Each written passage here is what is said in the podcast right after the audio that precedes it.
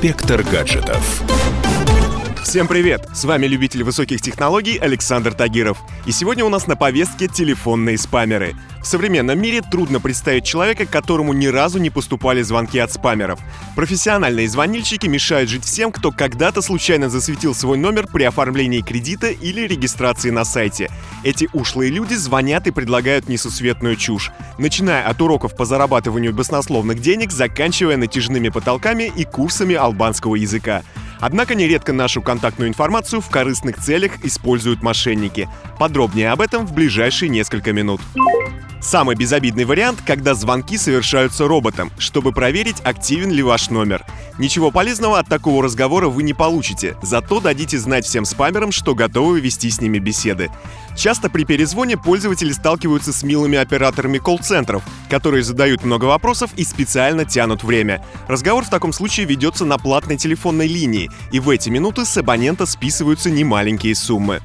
Бороться с телефонными спамерами можно разными способами. Первый и самый очевидный — это заблокировать номер звонящего. Заблокировать всех вручную не получится, поэтому я советую прибегнуть к более действенным методам. Сегодня на рынке технологий можно встретить множество программ для борьбы с назойливыми звонками. Правда, к выбору утилиты нужно подходить аккуратно. Нередко приложения запрашивают номер пользователя и доступ к телефонной книге, после чего контакты попадают в общую базу. Тем не менее, такие программы имеют большие базы спам-номеров и могут автоматически определять информацию о звонящем во время входящего вызова.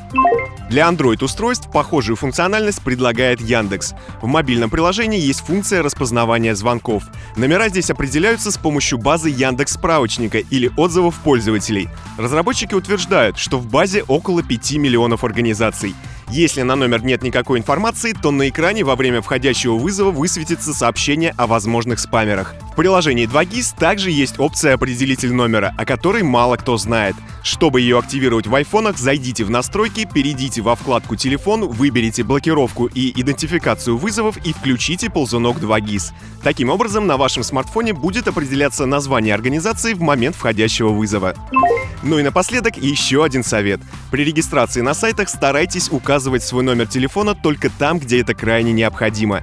Не переходите по подозрительным ссылкам, которые приходят вам в СМС. И с осторожностью раздавайте свой номер на площадках объявлений в интернете. На этом у меня все. С вами был Александр Тагиров.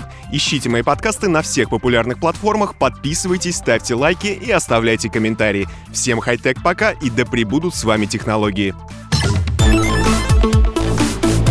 Инспектор гаджетов.